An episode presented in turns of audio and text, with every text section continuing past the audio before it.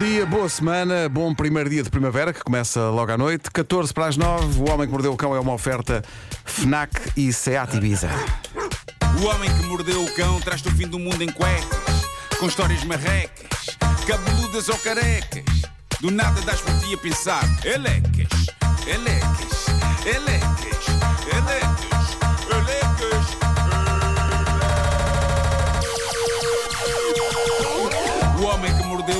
traz-te o fim do mundo em cuecas.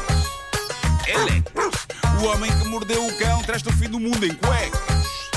Elecas. Título deste episódio: Um mergulho na paixão de escritório e também na lentilha aquática. Bom, tenho aqui um estilhaço de São Valentim, que já foi há mais de um mês, mas esta história é gira. Foi deixada no Reddit por um senhor que se mantém anónimo, como é quase obrigatório. Ele diz que isto passou-se há uns quantos São Valentins atrás. A ideia dele era boa, mas.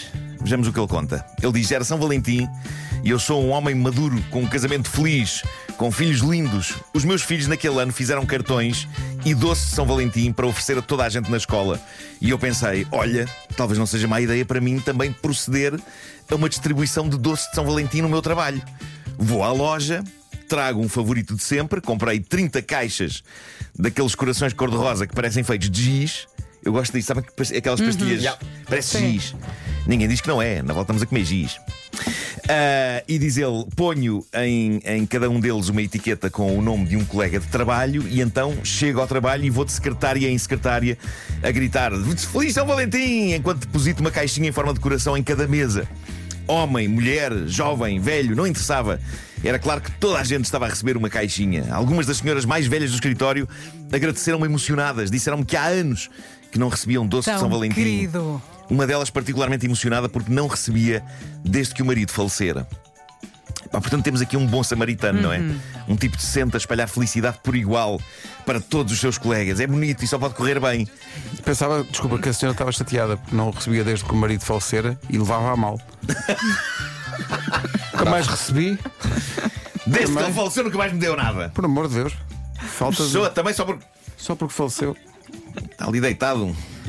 Bom, ah, umas horas mais tarde, diz ele, uma das minhas colegas, uma da minha idade, a quem eu também dera uma caixinha em forma de coração, com corações dentro, doces dentro, para-me no corredor e diz-me: Fiquei super feliz por me ofereceres uma caixa de doce de São Valentim e por me teres mostrado dessa forma o que sentes por mim.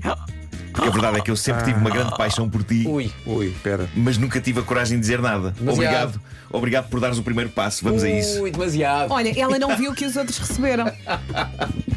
Ele diz, no texto que deixou no Reddit, eu achava que tinha ficado claro que estava a dar aquilo a toda a gente, mas parece que o que aconteceu foi que esta colega dele achou que ele tinha montado toda aquela operação para, no fundo, declarar-se a ela. Ah, sério. Ok. E aí estava ela a dizer-lhe que sim no corredor. E ele pasmado naquilo que parece um episódio da série The Office. Bom, ah, diz ele: o mais gentilmente que eu consegui, comuniquei-lhe que tinha mesmo comprado doces para toda a gente e que sou um homem casado e feliz. Ato contínuo, ela vai ao seu lugar, junta as suas coisas, sai do escritório em lágrimas e nunca mais voltou nesse dia. Só Ai, no dia nesse dia. seguinte. Só no dia seguinte. Correu bem, é? Ela criou todo um filme na cabeça É, dela. pá, coitado. No entanto, há que dizer que isto não acabou mal. Ele diz: hoje, passados uns anos, já conseguimos falar sobre o assunto e até rir dele. Mas na altura foi muito estranho Imagino. e muito desconfortável. Nos comentários desta notícia surge uma pessoa que confessou que não iria desperdiçar esta oportunidade de encontrar o amor. Ele escreveu: Vou dar doce de São Valentim a toda a gente do meu escritório para ver se isto me acontece. Ele tem Para critério. ver se alguém, exato, Pá, exato. basta a primeira pessoa que lhe diga obrigado, sempre tive uma paixão por ti, ainda bem que também a tens por mim. E ele, vamos embora. Vamos embora. Bom, eh, o Reddit oficial do Homem que Mordeu o Cão está a ser uma experiência incrível. Digo-vos, eu estou a perceber que temos ouvintes bastante longe. Houve um fã brasileiro da rubrica que escreveu: Fãs brasileiros, vocês estão aqui. E aparece um fã brasileiro da rubrica que responde: Ouço todo dia, trabalho na roça, tenho um plantio de café. Somos ouvidos num plantio de café. No Brasil, sai cedo de casa, às vezes não dá tempo de baixar o episódio do dia e o dia fica estranho.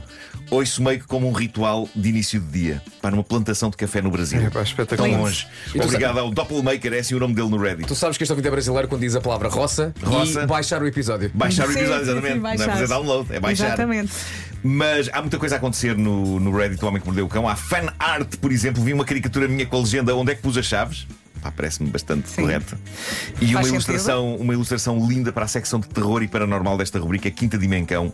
Desenharam isso. Há um rio de histórias incríveis. Deixaram-me lá uma coisa maravilhosa que eu ainda não percebi em que zona do mundo está a acontecer, mas está viral no Reddit e na internet. A coisa foi ah, deixada no Reddit, não no do Homem que Mordeu o Cão, mas no Reddit internacional, depois é que puseram lá, por um utilizador chamado Kajelpipne. Oi? Que é um nome que soa meio alemão. Kajelpipne. Ou alemão ou extraterrestre. Bom, pela fotografia, parece ser alguns na Europa. É fascinante. Trata-se de uma estrada de gravilha, cor de tijolo, que está a fazer furor por uma razão muito particular. Pelo facto daquela estrada de gravilha não ser uma estrada de gravilha. Aquilo, na verdade, é uma espécie de um canal tipo Veneza, cheio de água. Então a malta não percebe que aquilo é uma espécie de um rio e prepara-se para caminhar para ali fora. Porque aquilo parece uma ciclovia, sabem? Tem aquela Sim, cor sim, das sim. ciclovias. Só falta ter o desenho de uma bicicleta no pavimento, mas pa- parece um sítio onde se pode caminhar. E o que acontece é, uma- é que há uma quantidade de pessoas que, sem saber como, entra de mergulho para ali.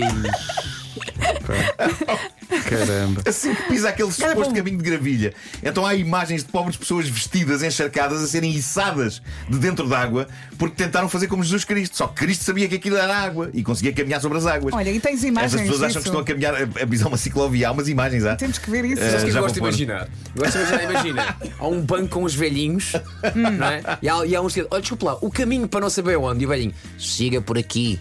Está bem. E o velhinho, toma lá mais um.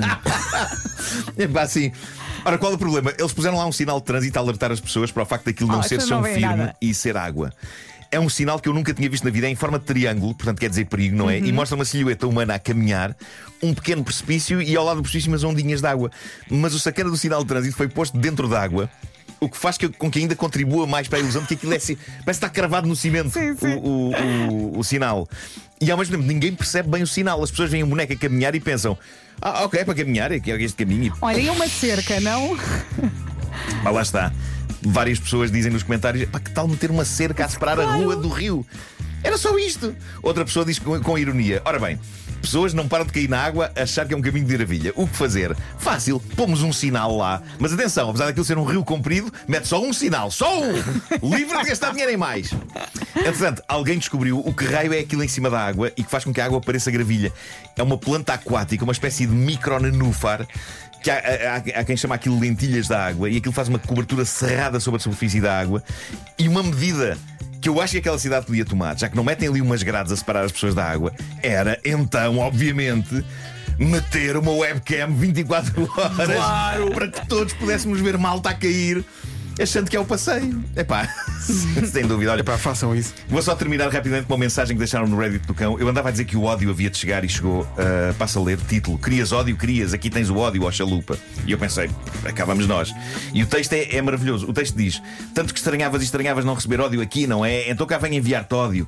És realmente tão, mas tão desprezível que tu e os teus caros coleguinhas da rádio me fizeram na época da pandemia começar a gostar de ouvir rádio e agora gosto. Olha, cheguei a sentir raiva, mas voltei para trás. E Mas estava diz, já. Aqui eh, a como assim? Esta rubrica que me faz estar a ouvir em loop no YouTube, ouvir episódios de há anos, eu não era assim. Como é E a- possível? A, culpa é toda tua e dos teus desprezíveis coleguinhas, esse Vasco, esse Pedro e essa Vera e também esse Gilmário agora. Eu não entendo. Eu- Eu não entendo porque não recebes mais ódio ainda por serem pessoas tão espetaculares. Deu a volta, não é? Deu a volta. Deu a volta. Diz, diz, irrita e irrita ainda mais que vos vai continuar a ouvir. É a Diana de Peniche, diz que manda beijos cheios de ódio. Diana, beijinhos. Diana, Ódio beijinhos. recebido. Com ódio. Beijinhos com ódio também para ti. Sim. E até um abraço com ódio também. O Homem que Mordeu o Cão foi uma oferta FNAC há ódio que mordeu o 25 cão. anos de janela aberta ao mundo e também uma oferta SEAT Ibiza disponível a partir de 6 euros por dia, tudo em seat.pt.